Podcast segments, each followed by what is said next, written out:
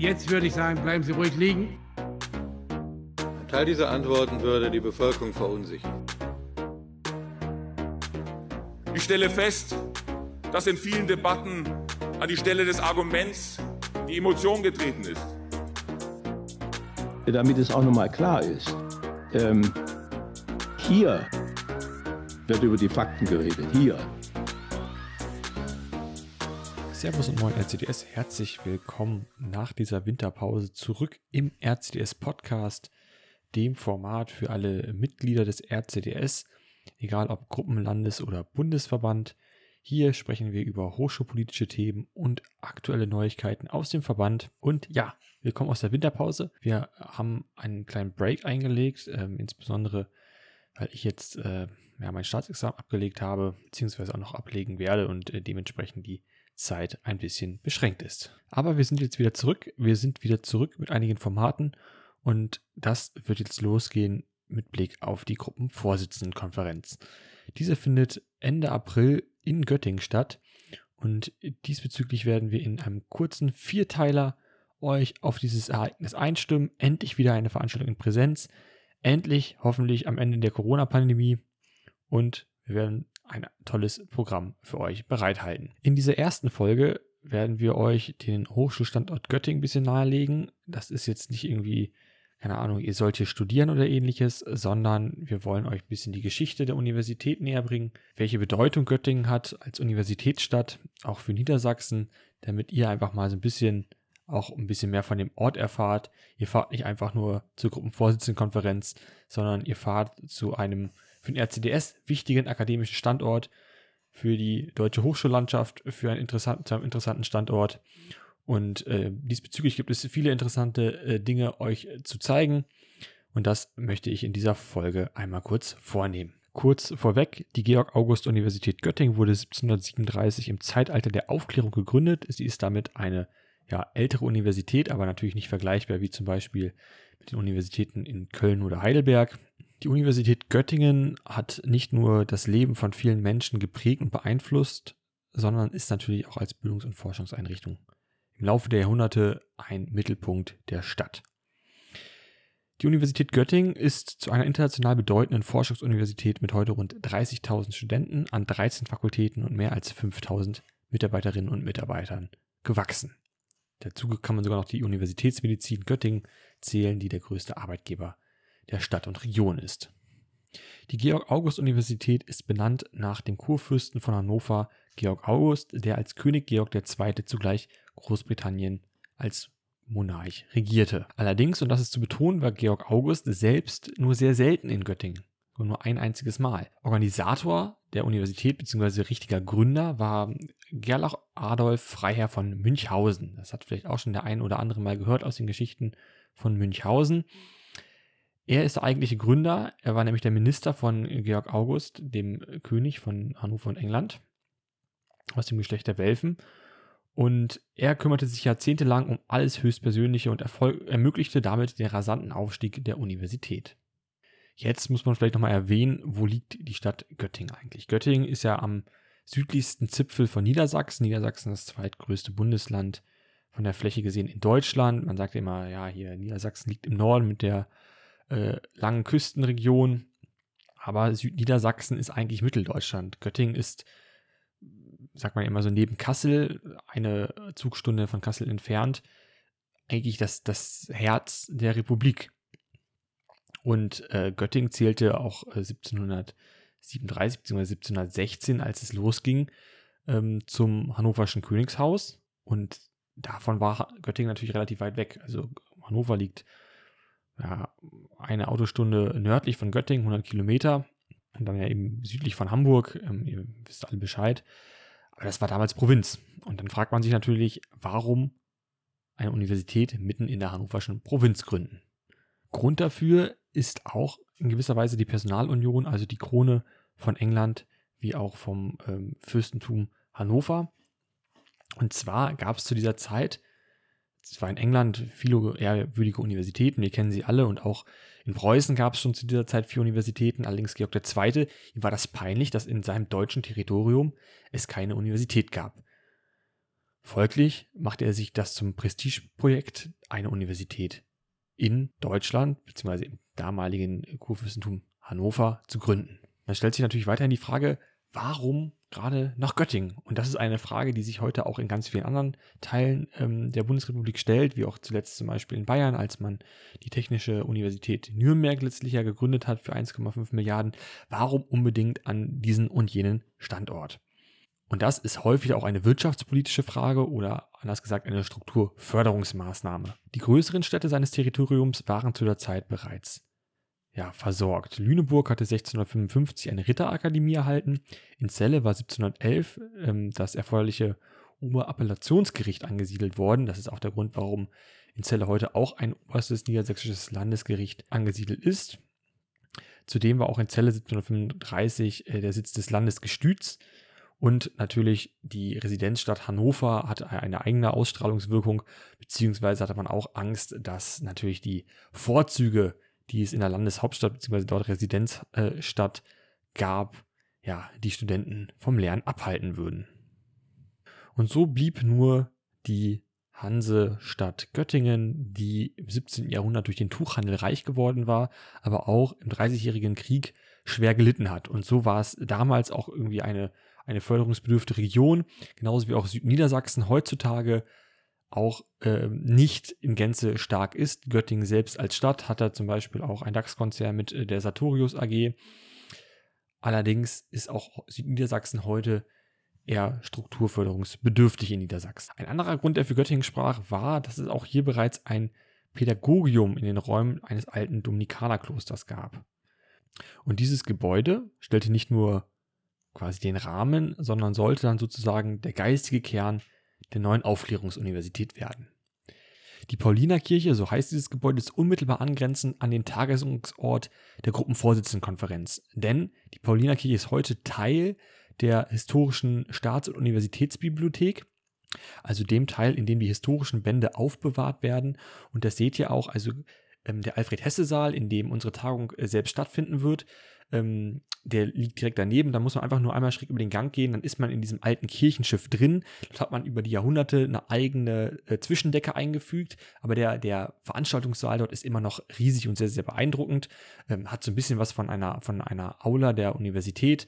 Ähm, also es ist sehr modern, in weiß gestrichen. Natürlich diese riesigen Fenster, an den Seiten riesig große Bücherregale, ähm, wo dann alte Bände drinstehen. Im Rücken ähm, der Sitzplätze ähm, ist auch noch eine, eine große Glasvitrine mit ähm, einer der wenigen vollständig erhaltenen Lutherbibeln. Also man muss ja sagen, dass das ist ja das bedeutendste Druckwerk der, der Weltgeschichte, sagt man ja heute. Und davon sind, glaube ich, nur vier vollständig erhaltene Exemplare auf, auf Pergament oder Papier erhalten. Und eben eins davon ist in Göttingen, das andere in Washington, Paris und ich glaube London.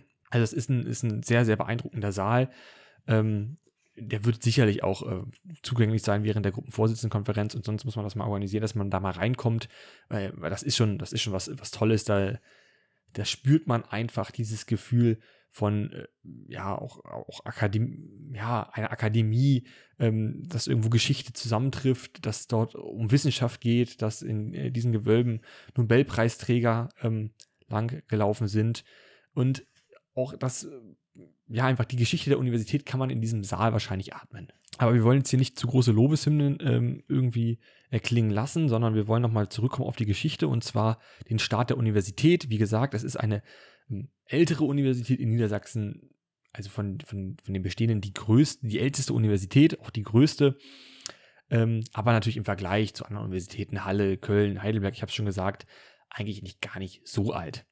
Aber was hat jetzt das äh, Stichwort Halle hier zu sagen? Denn Göttingen galt als Aufklärungsuniversität und das war damals im Mittelalter das Innovative.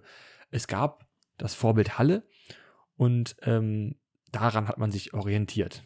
Und so wurde eine Universität eingerichtet, auch nach den Plänen von Gottfried Wilhelm Leibniz und seiner Schüler. Leibniz ist ja guter Mathematiker, hat im äh, Haus Hannover äh, viel beratende Tätigkeit übernommen. Nach ihm ist auch die Universität in Hannover, die Leibniz-Universität, äh, benannt. Leibniz-Preis äh, kennt man auch. Also nach diesen Plänen wurde auch eine Universität äh, dann ins Leben gerufen, die sich den äh, Werten der Aufklärung verschrieben hatte. Und da gab es einige Neuheiten, ähm, über die man vielleicht mal kurz äh, reden sollte, weil das war damals einfach innovativ, das war modern. Zunächst ist, äh, dass man nicht mehr Latein als Verkehrssprache nutzte, sondern Deutsch. Das ist natürlich schon mal ein anderer Schritt, ob man sich jetzt auf einem irgendwie sehr hohen akademischen Level äh, ausdrückt in einer Sprache, die quasi äh, der, das, der gemeine Bürger nicht sprach oder eben auf äh, Deutsch äh, sich dann eben in der Universität unterhielt oder in, in, der Lehrsprache, muss man eigentlich sagen. Ne? Dazwischen haben sie ja nicht Latein gesprochen. Daneben äh, war auch sehr innovativ, dass alle vier Fakultäten, die zunächst gegründet wurden, gleichberechtigt waren. Also, dass man nicht mehr quasi unter der Vorherrschaft der Theologie stand, sondern dass die juristische, medizinische, philosophische und theologische Fakultät gleichberechtigt auf einer Stufe angesiedelt wurden. Zudem galt in Göttingen damals die vollkommene, unbeschränkte Freiheit der Lehre, äh, die dann auch in den Generalstatuten festgelegt wurde, also dass man sich vollkommen frei betätigen konnte, äh, keiner Einschränkung äh, irgendwie unterlag, bis auf eine organisatorische Maßnahme und zwar, dass die Universität anders als zum Beispiel die Universität Halle keinen eigenen Etat bekommen hat. Alles lief letztendlich dann über den Schreibtisch von Münchhausen, der ja der große Organisator war und in Hannover saß, der den Kurfürsten vertrat im Land. Also insofern war die Universität gerade nicht vollständig frei. Das hat man übrigens viele Jahrhunderte später wieder geändert.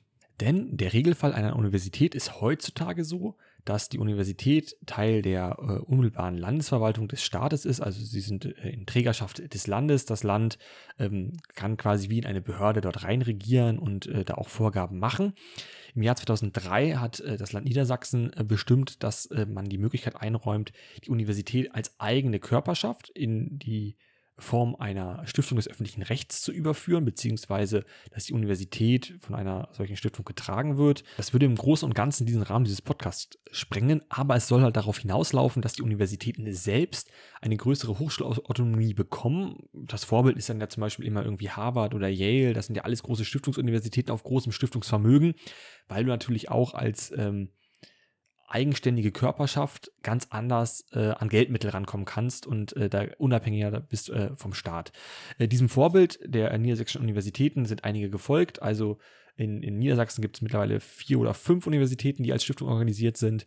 Äh, die zweitgrößte Universität des Landes, die Uni Hannover, äh, soll dem auch folgen. Auch die Goethe-Universität Frankfurt ist 2000, seit 2006 wieder eine Universität. In Brandenburg ist das auch so. In Frankfurt an der Oder und in Schleswig-Holstein jetzt zuletzt wurde diese Möglichkeit auch geschaffen. Also der Trend geht da auf jeden Fall in äh, wieder größere Autonomiebestrebungen zurück. Also, wir fassen zusammen.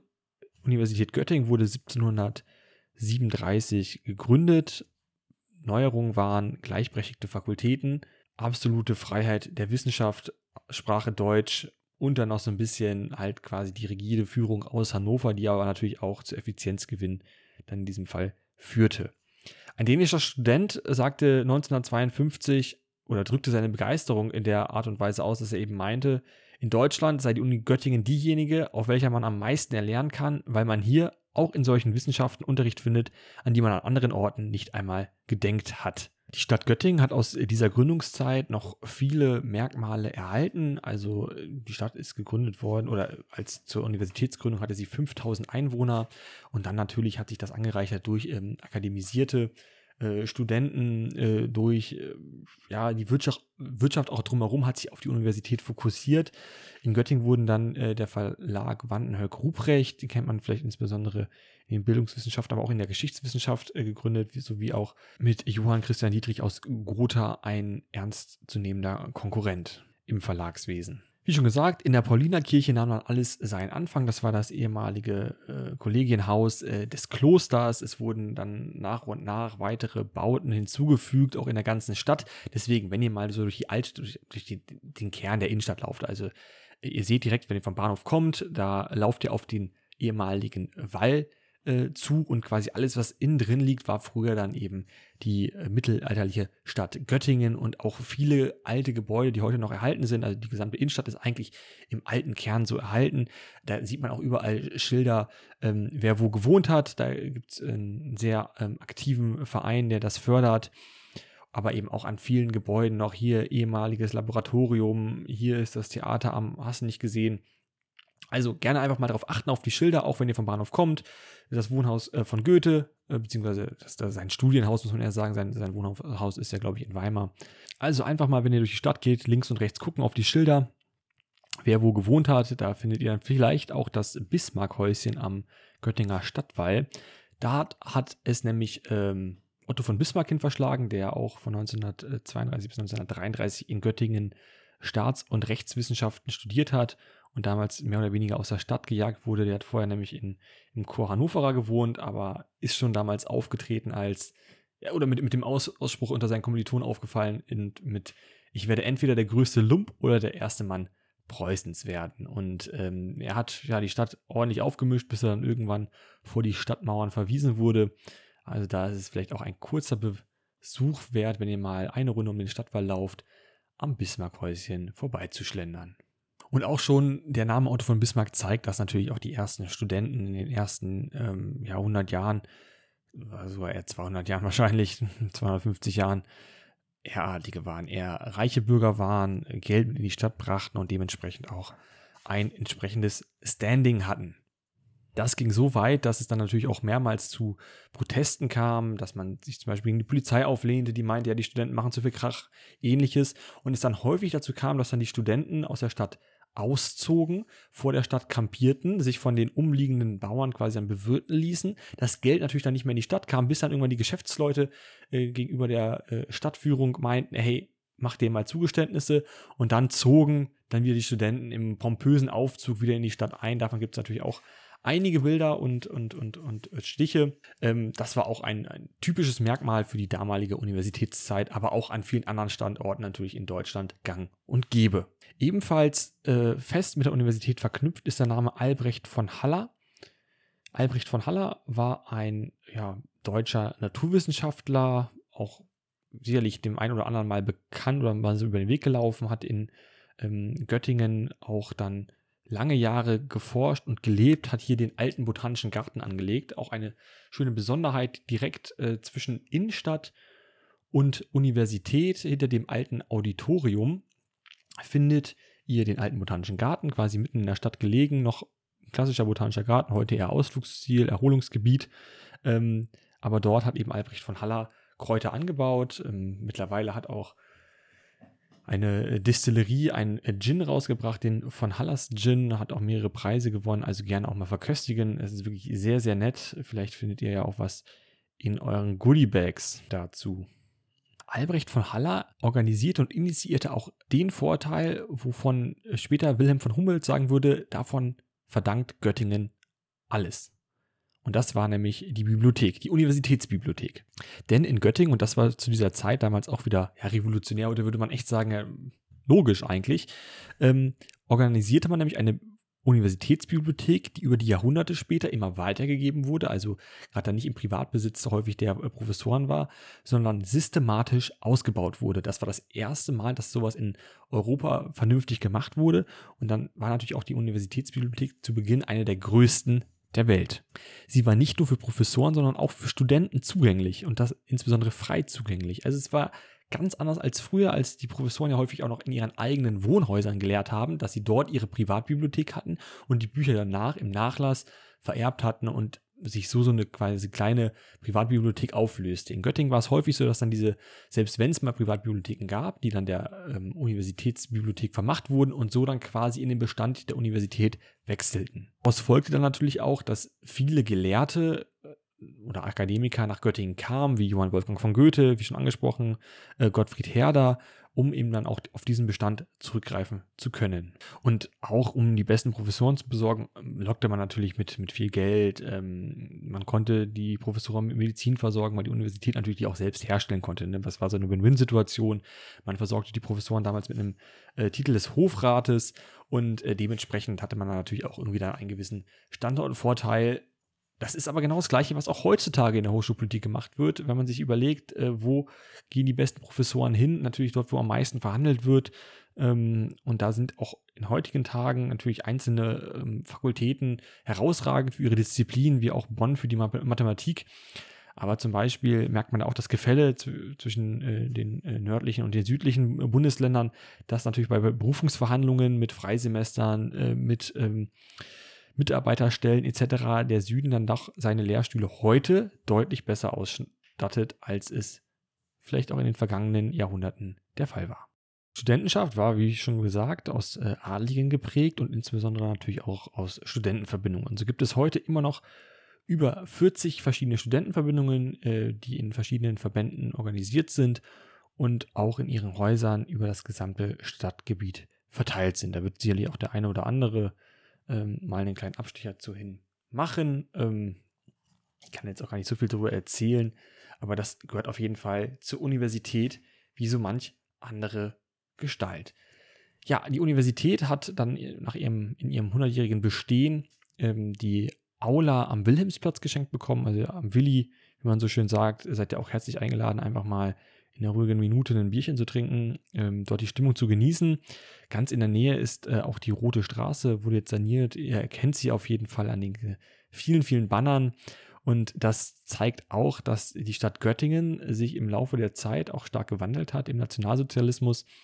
Wie es damals auch in der NS-Studentenschaft war, war man mehr oder weniger ein Vorreiter auch ähm, der nationalsozialistischen Diktatur, wollte sich als Vorzeigestadt ähm, zeigen. Dementsprechend war auch ja das 200-jährige Jubiläum 1937 ein großer Propagandaeffekt einfach nur.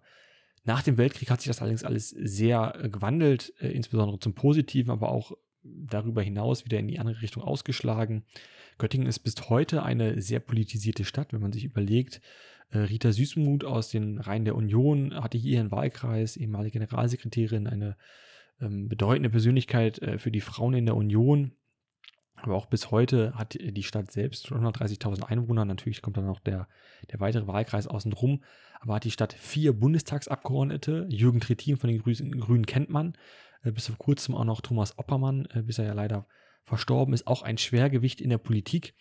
FDP ist mit Konstantin Kuhle, der ja auch ein aufsteigender Stern der Liberalen ist, vertreten.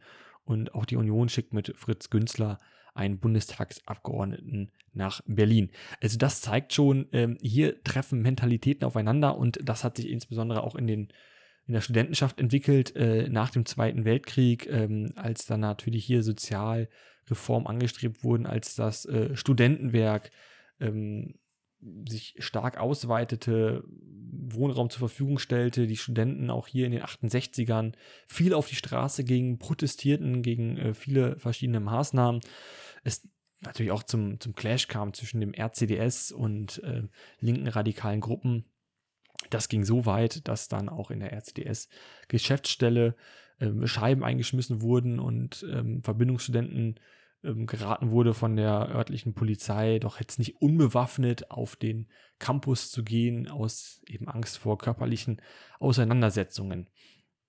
Also das ist alles in so einem kurzen Abriss ähm, ja, auch, auch die äh, Geschichte der, der Studentenschaft, äh, der Beweggründe und ähm, da ist natürlich einiges auch in den, in den Jahren äh, von 1945 bis ja, in, die, in die 70er, 80er ähm, viel los gewesen. Das muss sehr, sehr spannend gewesen sein.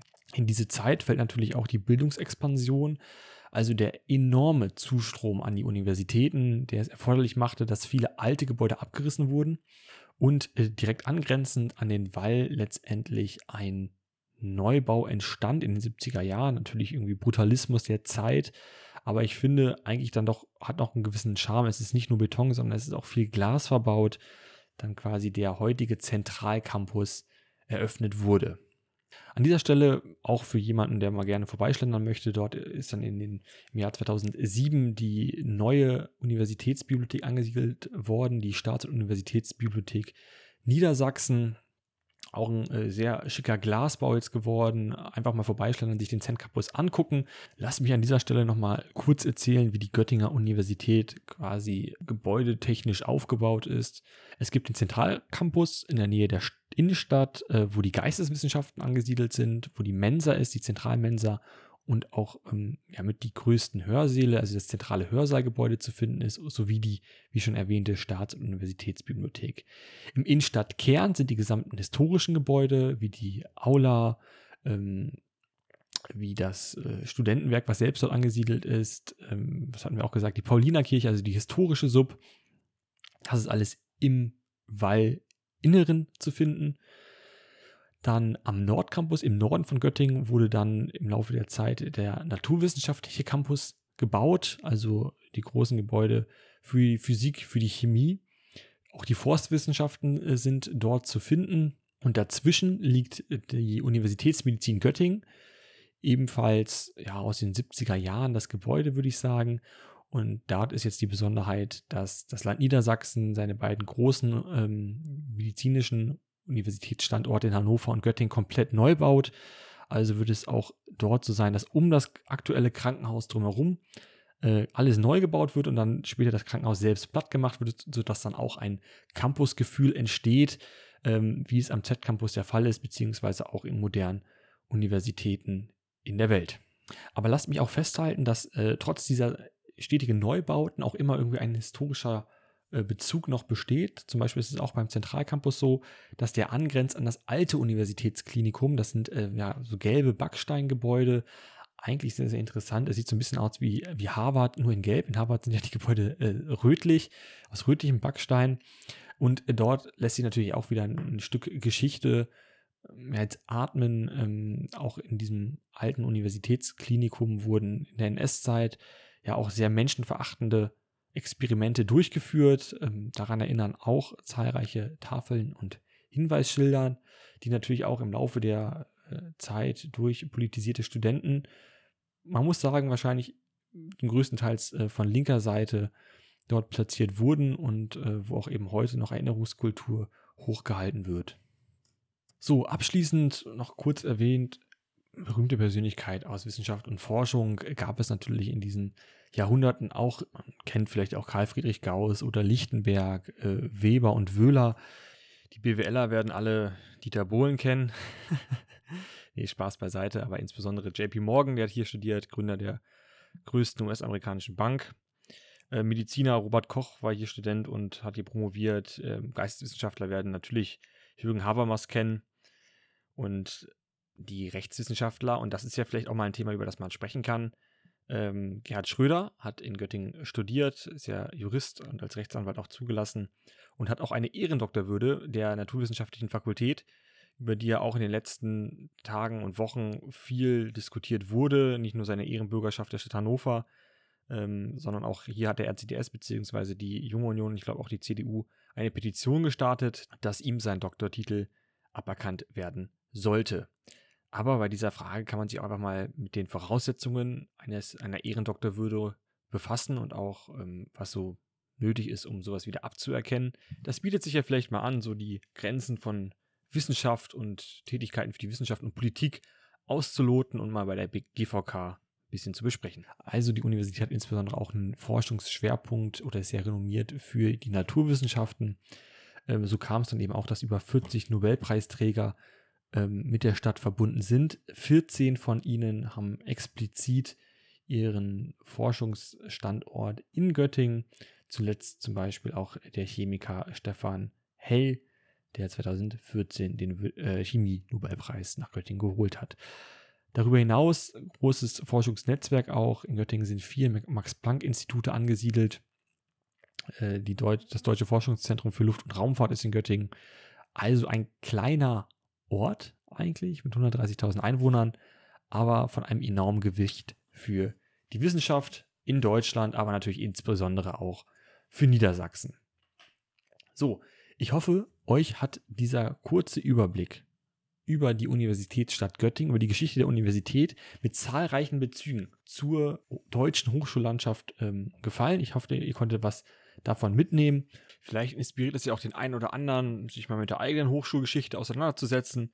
Auch Sebastian Mattes, der ehemalige Bundesvorsitzende, hat bei Instagram ein interessantes Projekt geteilt, welches sich mit der Geschichte der Universität Würzburg befasst. Und dann freue ich mich, euch in Göttingen äh, alle zu sehen. Und wie gesagt, schaut einfach mal, wenn ihr in der Stadt seid, links und rechts auf die zahlreichen Schilder an den Häusern, wer wo gewohnt hat, ähm, auch vielleicht, was es mal für eine Bedeutung hatte. So könnt ihr ja vielleicht selbst herausfinden, was es mit dem Gänseliesel auf sich hat. Das ist ein kleines Mädchen, was auf einem Brunnen steht in der Göttinger Innenstadt, direkt vom alten Rathaus. Also einfach mal fragen oder vielleicht dabei sein, äh, wenn dort wieder ein Aufzug hingeht und dann ein paar Leute drauf rumtouren. Seid einfach mal gespannt. Es ist sehr, sehr interessant. Man kann in dieser Stadt viel mitnehmen. Es ist immer viel los. Ähm, sicherlich wird auch ja, die eine oder andere Demo dann äh, uns über den äh, Weg laufen, aber lasst uns nicht davon abhalten von einer interessanten Tagung und hört rein in die nächste Folge, wenn es darum geht, welche coolen Geschichten es vielleicht von einem ehemaligen Ministerpräsidenten, Landtagsabgeordneten, Europaparlamentsabgeordneten und Chef der Union in Niedersachsen vom RCDS gibt. Seid gespannt.